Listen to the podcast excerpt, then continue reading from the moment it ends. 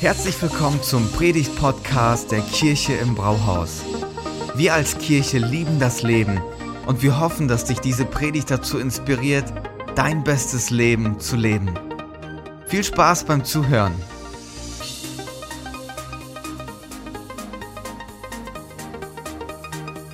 Ein dankbares Herz ist der Anfang jeder Größe. Es ist ein Ausdruck von Demut und eine Grundlage für Werte wie Glaube, Mut, Glück, Liebe und Zufriedenheit. James Faust. Heute ist Erntedank.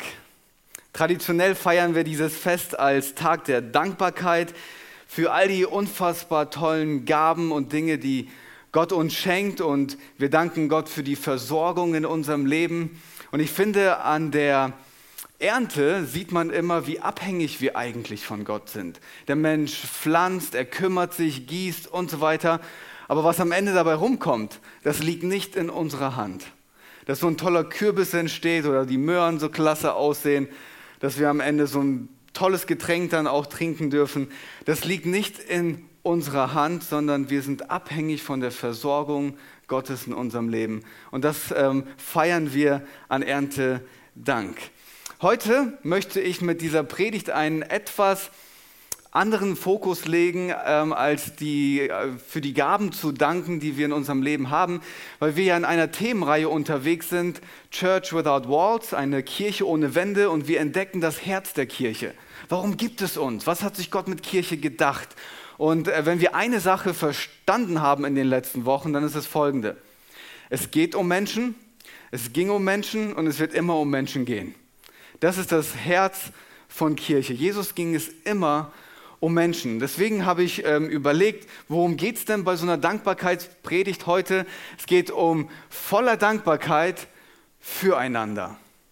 Voller Dankbarkeit füreinander. Das wäre jetzt so der Moment, wo du dich zu deinem Nachbarn drehst, nach hinten oder nach vorne und sagst, danke, dass du heute neben mir sitzt.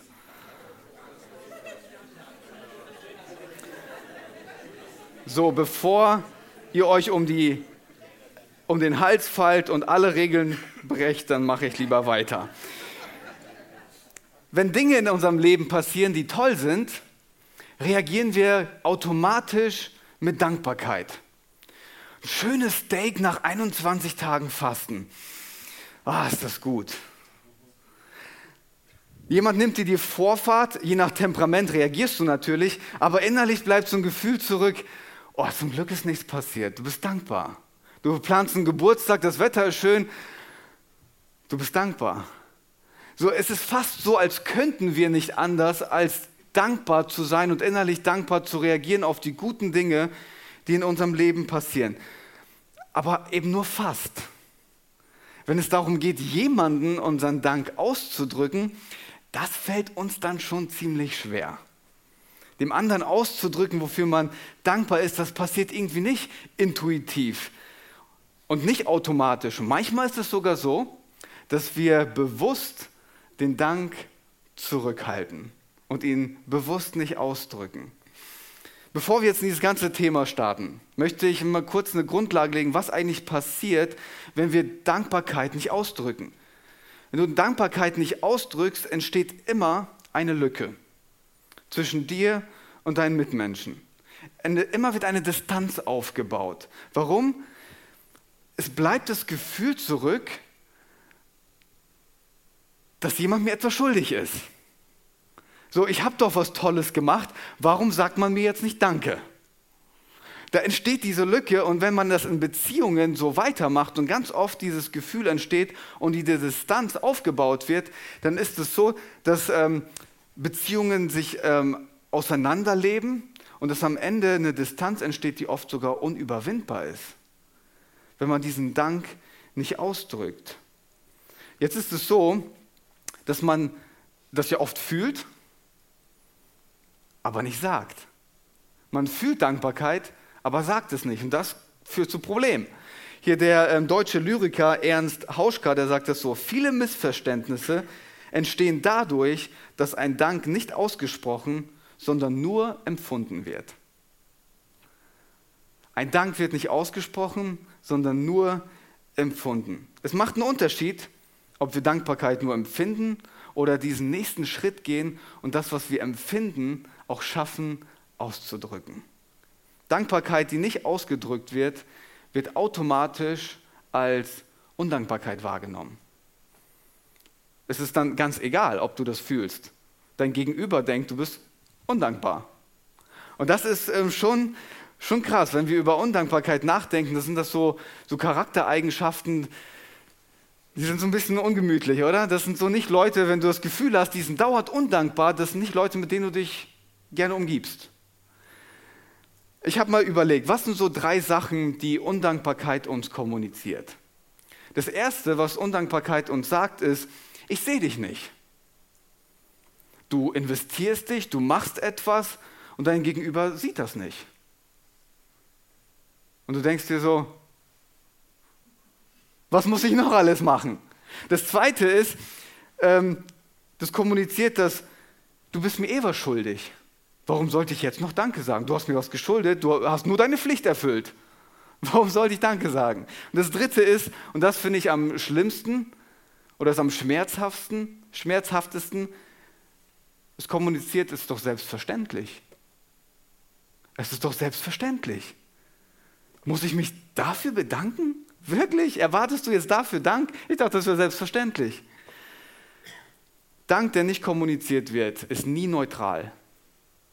Kommuniziert immer etwas. Und in diesem Fall ist es Undankbarkeit. Jetzt ist es doch so, wir alle, jeder von uns, ausnahmslos, wir waren alle schon mal in so einer Situation, wo wir was gemacht haben und eigentlich wäre jetzt der Punkt gekommen, wo sich die andere Person dafür bedanken müsste. Oder eine, wenigstens eine Rückmeldung hätte geben müssen. Jeder von uns kennt so eine Situation, oder? Aber da, das kommt, da kommt nichts. Und dann ist das so unangenehm. Manchmal ist man so innerlich und denkt sich so, sag doch endlich Danke. Und dann gleichzeitig denkst du dir, aber das ist kindisch, ich muss dich nicht erziehen. Bei Eheleuten ist das so, du sagst nie Danke.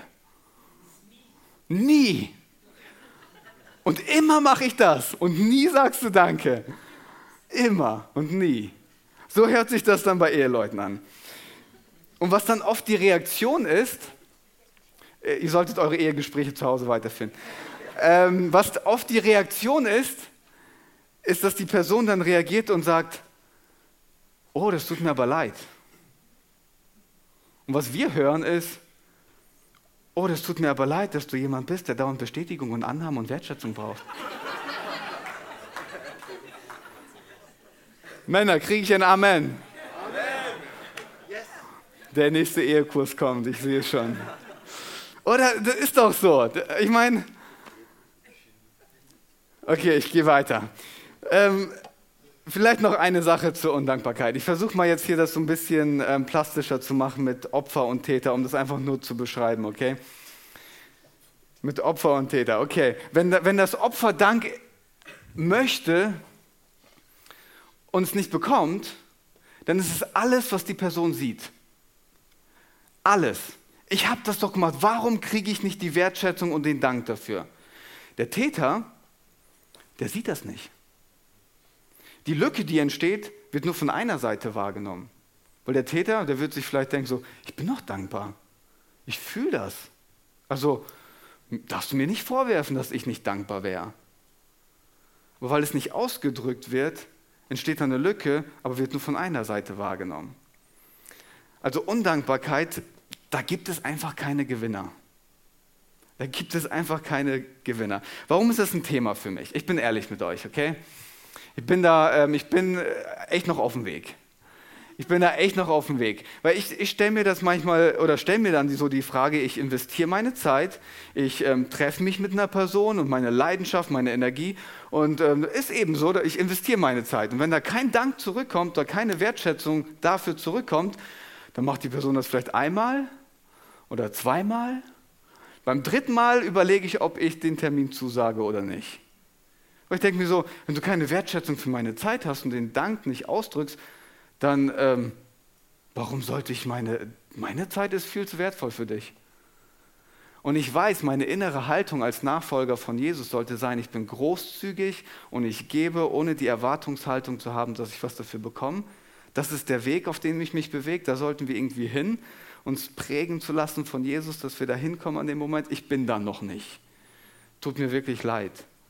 Aber was ich damit sagen möchte, und der Hinweis, der darin liegt, weil ich glaube, allen von uns geht das so, Undankbarkeit hinterlässt Spuren bei deinem Gegenüber, ohne dass du es merkst. Undankbarkeit hinterlässt Spuren in deinem Gegenüber, ohne dass du es merkst. Innerlich distanziert man sich, macht den Schritt zurück. Es hat Folgen. Deswegen für uns als Kirche ist es unfassbar wichtig, dass wir eine dankbare Haltung haben, die wir nicht nur fühlen, sondern diesen Schritt aufeinander zugehen und Dankbarkeit ausdrücken, das nicht für selbstverständlich nehmen. Hey, es ist nicht selbstverständlich, dass Rubin, Ralf, Detlef und all die anderen Bereichsleiter sich investieren neben ihrem vollen Leben und dafür sorgen, dass die Bereiche sich entwickeln.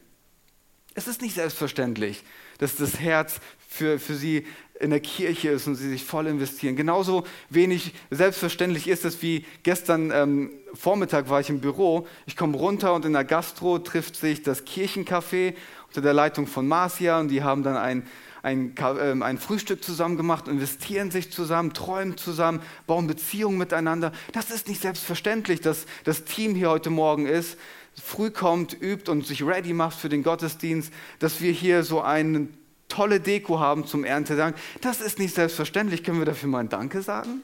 Oder? Oder?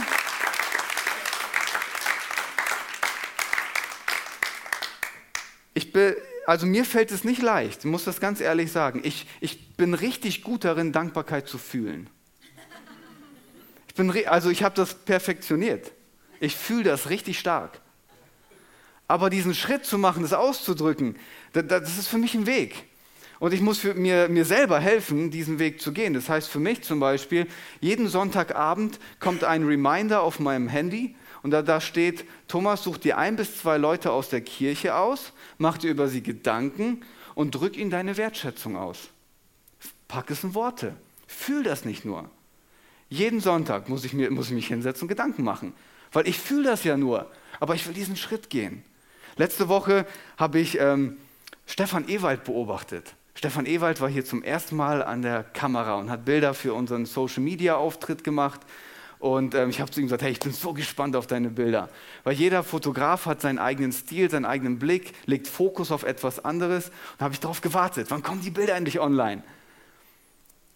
Dann habe ich mir die durchgeguckt und habe Stefan geschrieben, hey Stefan, das ist so klasse, dein, dein Blick für die Details. Du hast es geschafft, durch deine Bilder Atmosphäre aus dem Saal ins Internet zu, zu bringen. Also, das mal in Worte zu fassen, sich nicht nur dankbar zu fühlen. Da müssen wir irgendwie Wege finden, um das zu machen. Wenn wir dann Dankbarkeit ausdrücken, passiert Folgendes. Die Lücke wird geschlossen und Distanz wird überwunden. Dankbarkeit, wie Detlef das schon gesagt hat, der beste Klebstoff für Beziehungen.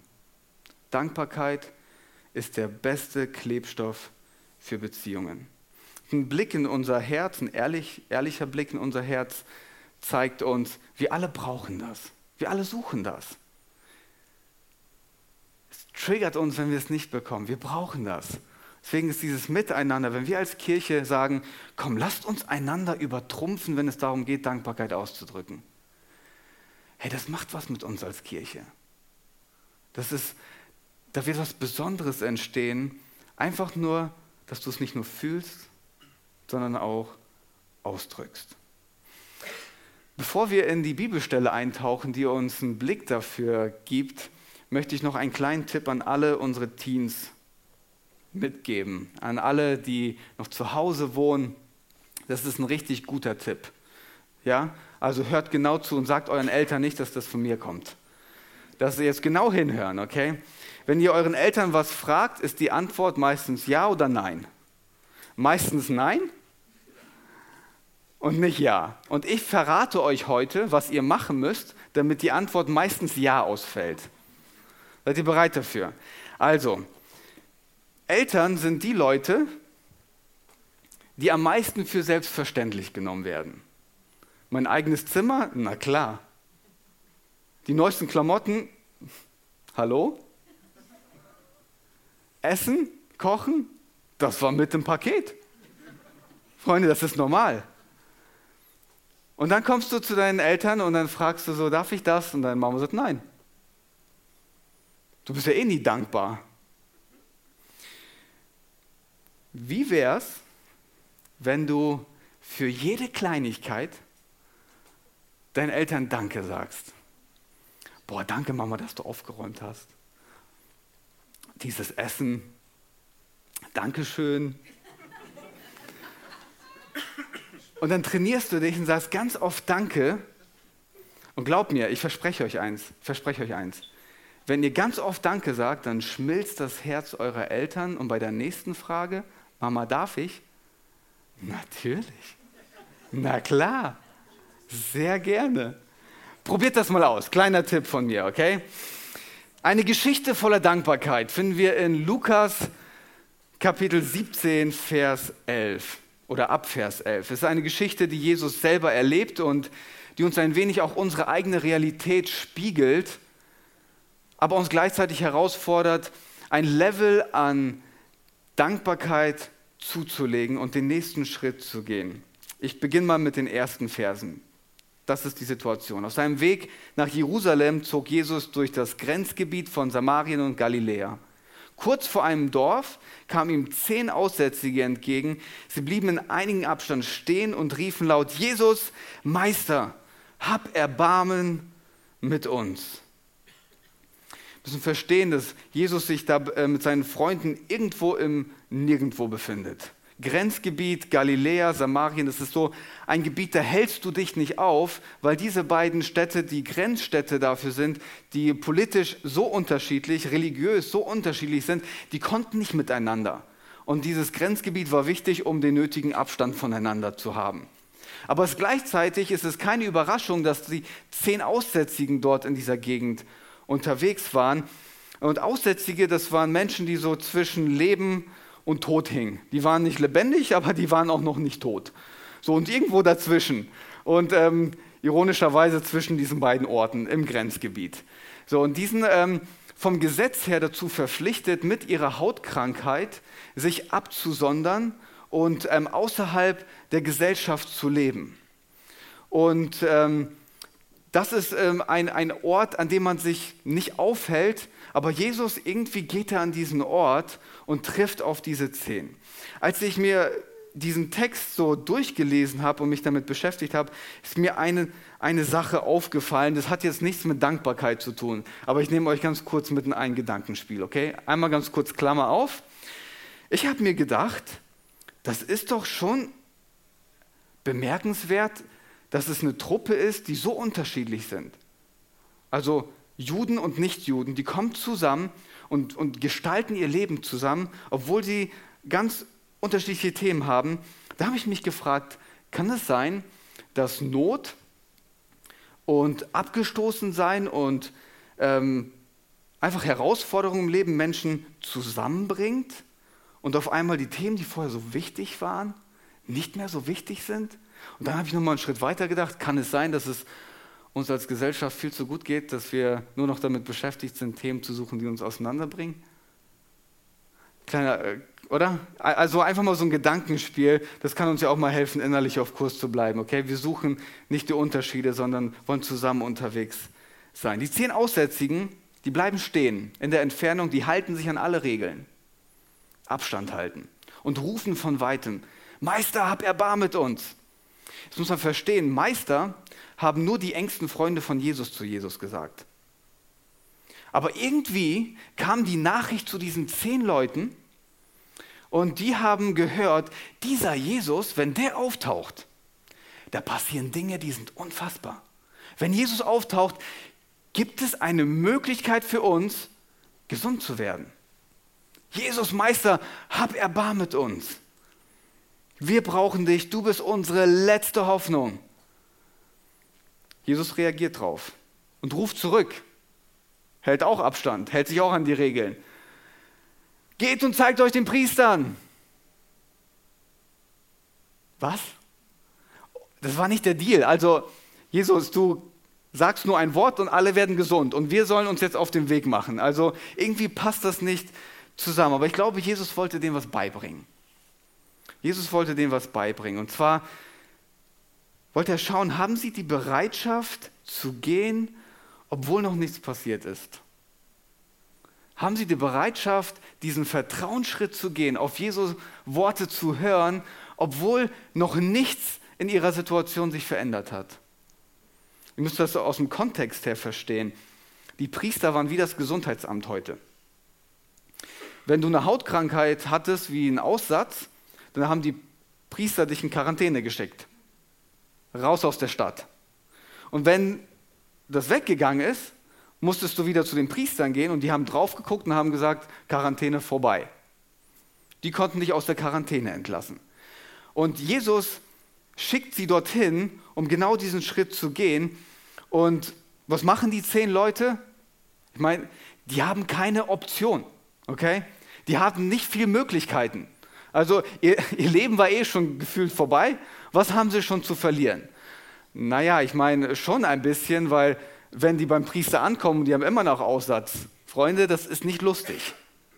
Also machen die sich trotzdem auf den Weg. Und dann passiert Folgendes. Auf dem Weg dorthin wurden sie gesund. Auf dem Weg dorthin wurden sie gesund. Das ist übrigens das beste Beispiel, um zu erklären, was es bedeutet, im Glauben unterwegs zu sein. Loszugehen und auf dem Weg kümmert sich Gott um die Themen. Als ich darüber nachgedacht habe, ist mir dieser alte Spruch eingefallen. Wenn Gott dir sagt, lauf durch die Wand, dann vertraue ihm und lauf lieber los und hoff darauf, dass er an der richtigen Stelle ein Loch macht. So, da gefühlt, gefühlt machen diese zehn Aussätzigen das. Die gehen einfach drauf los und hoffen, an der richtigen Stelle, zur richtigen Zeit wird Jesus schon das Wunder machen. Im Glauben unterwegs zu sein, auf das zu reagieren, was Jesus sagt, bevor man Ergebnisse sieht. Sie machen sich auf den Weg. Und dann ist der Aussatz weg. Unterwegs werden die geheilt. Und dann stelle ich mir das so vor, diese zehn Leute, die voller Dankbarkeit fallen sich um den Hals, freuen sich darüber wir haben unser Leben zurück. Wir haben eine Zukunft. Wir schweben nicht mehr in der Mitte zwischen Leben und Tod. Wir haben Leben. Und wir können nach vorne gehen. Ein Herz voller Dankbarkeit. Und dann passiert Folgendes. Einer von ihnen kam zurück, als er sah, dass er geheilt war. Er pries Gott mit lauter Stimme und warf sich vor Jesu Füßen nieder und dankte ihm. Kommt so ein wichtiges Detail.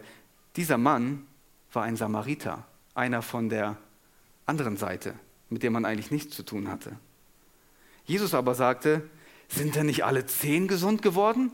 Also ich habe in Erinnerung, dass ich mehr als einen berührt habe, so aus der Ferne. Ist es keinem außer diesem Fremden, wieder ein kurzes Detail, Fremder war eine Beleidigung früher, so dieser Fremde, in den Sinn gekommen, zurückzukehren und Gott die Ehre zu geben? Dann sagte er zu dem Mann, steh auf, du kannst gehen. Dein Glaube hat dich gerettet. Zehn Leute werden gesund, einer kommt zurück und schließt die Lücke. Zehn Leute werden gesund, einer kommt zurück und überwindet die Distanz. Müsst ihr euch das vorstellen? Vorher war das noch so, aus der Entfernung, aus dem Abstand heraus. Jesus, kannst du mich hören? Hab Erbarm mit mir. Jetzt dreht er sich um, geht zu Jesus und wirft sich vor Jesu Füßen. Auf einmal ist da Nähe. Dankbarkeit schafft Nähe, schafft Verbundenheit. Kein Distanz mehr, kein Abstand mehr. Es hat ihm nicht gereicht, einfach sich nur dankbar zu fühlen. Es hat, sich, es hat ihm nicht gereicht, einfach zu sagen, ach, ist das toll. Ach, jetzt geht mein Leben nach vorn. Er wollte zurückgehen und Jesus sagen, hey, danke, dass du mir meine Zukunft zurückgegeben hast, dass ich meine Familie in den Arm nehmen kann, dass ich in den Tempel gehen darf. Danke, dass Familienfeste wieder für mich möglich sind. Du hast mir mein Leben zurückgegeben. Es hat ihm nicht gereicht, es einfach nur zu fühlen. Der eine kommt zurück, um dem zu danken, der ihm den Weg nach vorne ermöglicht. Das ist auch wieder so ein Detail. Jesus sagt zu ihm dann, steh auf und geh. Er kommt zurück, aber Jesus ermöglicht ihm gleichzeitig den Weg nach vorn. Er kommt zurück bedankt sich und Jesus ermöglicht ihnen den Weg nach vorne. Fragt Jesus ja noch, wo sind die Neun eigentlich? Da waren noch mehr. Was ist mit denen los? Sind nicht alle gesund geworden? Und hier ist so, hier ist so was Wichtiges zu verstehen. Diese Neun haben den Moment verpasst. Ich erkläre euch gleich, was ich damit meine. Die haben den Moment verpasst. Ähm, irgendwie ist da jetzt was offen geblieben, weil Jesus fragt ja danach. Ne? Irgendwie ist da noch eine offene Rechnung. Ich habe sie doch alle gesund gemacht. Wo sind die? Das ist diese Lücke. Kennt ihr diese Situation? Ähm, ihr habt sie sicherlich alle schon mal mitbekommen. Ein Kind bekommt ein Geschenk von der Tante, Cousine, Onkel, wer auch immer und ist aufgeregt, macht große Augen über das Spielzeug und will ins Spielzimmer rennen und dann stellen sich die Eltern in den Weg. Was sagt man? Dreh dich um und geh zur Tante und sag Dankeschön. Auf einmal ist da eine Dringlichkeit. Dankbarkeit hat eine Dringlichkeit. Du kannst den Moment verpassen. Diese, diese zehn machen sich auf den Weg, einer kommt zurück, aber die anderen verpassen den Moment. Die sind zu beschäftigt mit ihrer neuen Freiheit, zu aufgeregt mit dem, was sie jetzt alles machen dürfen und können so die Lücke nicht schließen. Während der eine die Dringlichkeit erkennt und sagt, Moment, ich weiß, das ist alles gerade unfassbar cool, ich bin gesund, meine Zukunft, aber ich muss kurz nochmal zurückgehen. Das ist jetzt wirklich dringend. Dankbarkeit hat eine Dringlichkeit. Bevor wir jetzt zu hart mit diesen neuen Leuten ins Gericht gehen, würde ich mal behaupten, dass wenn wir ihnen hinterhergelaufen wären und sie mit ihrer Undankbarkeit konfrontiert hätten, ich glaube, die wären voll empört gewesen und hätten gedacht so, wie wagst du es mir vorzuwerfen, ich wäre nicht dankbar? auf welche Ideen kommst du? Ich bin voller Dankbarkeit. Wenn du in mich hineingucken könntest. Wir haben es gefühlt, aber nicht ausgedrückt. Wie oft geht es uns so, oder? Fühlen es und drücken es nicht aus. Dankbarkeit wird erst zur Dankbarkeit, wenn dein Mund den Gefühlen deines Herzens Worte schenkt. Dankbarkeit wird zur Dankbarkeit, wenn dein Mund den Gefühlen deines Herzens Worte schenkt. Wir wollen nicht stehen bleiben und es nur fühlen, sondern wir wollen diesen Schritt gehen. Wir wollen Dankbarkeit ausdrücken. Ich fasse nochmal zusammen. Dankbarkeit, die nicht ausgedrückt wird, kommuniziert automatisch Undankbarkeit. Gefühle schließen die Lücke nicht. Aber unsere Worte, die wir ausdrücken, schaffen Verbindung und bringen Menschen zusammen. Vielleicht kann Joel schon mal nach vorne kommen, während wir uns auf das Ende fokussieren. Und ich glaube auch, dass Undankbarkeit sich immer anfühlt wie Ablehnung, während Dankbarkeit einen Raum schafft für Annahme. Dankbarkeit schafft einen Raum für Annahme. Und vielleicht noch ein, ein letzter Punkt, um das zusammenzufassen. Dankbarkeit, die nicht ausgedrückt wird, könnte, könnte für ein aufgeblasenes Selbstbild stehen, das dem anderen kommuniziert, ich brauche dich nicht. Wisst ihr, was interessant ist? Undankbarkeit und Arroganz findet man immer im gleichen Versteck. Undankbarkeit und Arroganz findet man immer im gleichen Versteck. Irgendwie haben sie es miteinander. Das ist schon krass, oder? Wir drücken dem anderen dadurch etwas aus, was wir eigentlich gar nicht wollen. Möchte ich herausfordern am Ende mit der Frage, fällt es dir eigentlich schwer, Dankbarkeit auszudrücken? Mir schon. Und ich frage mich oft so, was sind die Gründe dafür? Einer der Gründe wäre zum Beispiel, dass ich damit ausdrücke, dass ich voll schwach bin. Das ist ein, ist ein Zeichen von Schwäche, weil ich sage ja dem anderen, ich brauche dich. Ich brauche dich. Und wenn ich Danke sage, drückt es aus, boah, bist du schwach. Vielleicht hilft der Gedanke, der mir auch geholfen hat. Der Grund, warum ich heute stehe, wo ich stehe oder wo du stehst, sei es beruflich, beziehungstechnisch, sportlich, akademisch, egal wo, Der Grund dafür ist, dass es Leute in deinem Leben gab auf dieser Laufbahn, die den Rahmen dafür geschaffen haben, dass das überhaupt möglich ist. Das war nicht alles dein eigener Verdienst. So toll bist du auch nicht.